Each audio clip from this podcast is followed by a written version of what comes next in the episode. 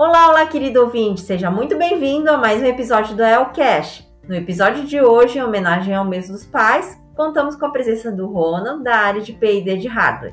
Oi, Ronald, primeiramente, muito obrigada pela sua participação no Elcast. Ronald, conta um pouco para os nossos ouvintes como é que é ser pai para você. Você que é pai de três crianças, três, gente. três ainda. conta aí como é que é ser pai nessas horas aí. Oi, Skênia, tudo bem?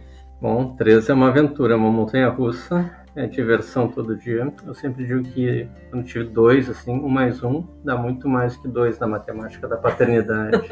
e com três parece que é exponencial o negócio, é uma loucura eles fervem junto. É, é ter a casa sempre cheia, né? Mas é uhum. é muito, muito gostoso. Eu costumo dizer assim que a, a paternidade assim é um divisor de águas na, na, vida. Os padrões de hoje relativamente cedo, né? Eu tinha 28 anos quando tive o, o Maneco.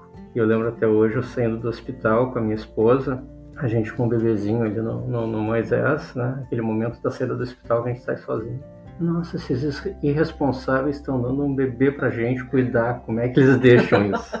né? Daquela insegurança, tipo, não vamos dar conta, mas depois a, a natureza toma seu rumo, assim, e, e é muito legal. E qual que foi, assim, teu maior desafio, né? Já enfrentado, assim, por você, a tua esposa? Como é que foi lidar com a situação, assim, nos primeiros meses? Com o primeiro eu digo que é diferente. Depois os outros dois a gente meio que se acostuma, né? E entra na normalidade. Acho que depois eles até começam a se criar sozinhos. Mas com o primeiro tudo é novidade, né? Tudo é preocupação, é, a gente fica inseguro com as coisas. Mas aos poucos a gente vai tomando jeito. Uma situação, as situações mais difíceis que eu vejo são sempre as relacionadas com, com saúde, assim. Essas aqui a gente acaba tendo mais medo. Tem desafios todos os dias na relação entre os irmãos, na relação com a gente com colégio, com família, sempre tem alguma, alguma coisa para a gente resolver. Mas eu acho que realmente as que mais marcam, assim, são questões de saúde, às vezes. É, Acontece. Tá fora do controle também. Isso. E o que, que você, assim, espera em deixar para os teus filhos, né? Passar para eles um legado, o que quer deixar para eles? O principal, Skinny, é a questão dos valores, assim, né? Passar valores de, de integridade, que sejam pessoas do bem, que tenham uma formação bacana e que possam deixar um rastro aí no mundo, né?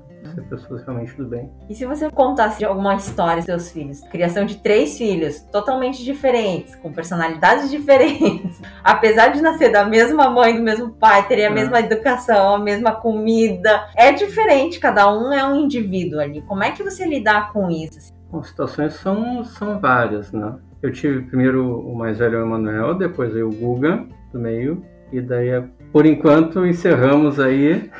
Nunca se sabe se vai vir um outro, né?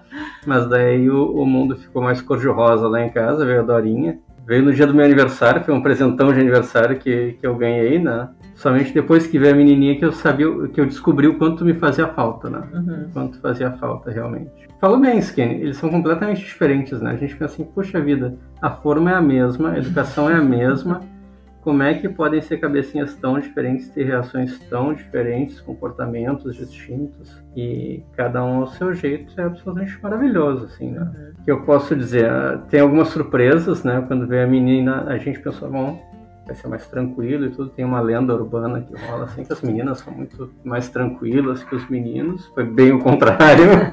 tudo que eles não fizeram, ela aprontou. Mas, por outro lado, ela é minha puxa-saca, é minha defensora, né? Então, a, a gente está sempre junto, a gente tem uma conexão muito, muito bacana.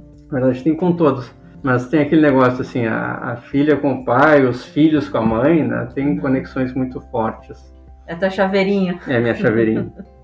e qual que é a tua dica, assim, Ronald, para aqueles que ainda são vão ser papais ou são pais de primeira viagem, estão com criança pequena e recém-nascido? Qual que é a dica que você dá para eles? Para quem ainda não foi pai, eu sugiro que durma bastante, que aproveite bastante, porque os dias de sono depois eles se vão. Mas vocês não vão sentir tanta falta também, assim. Dá um cansaço, mas é, é, é aquele cansaço bom, né? Com relação a filhos pequenos, aproveitem, curtam cada, cada etapa, porque elas não voltam. A compensação é que sempre uma nova etapa é, é mais divertida, é, é mais difícil.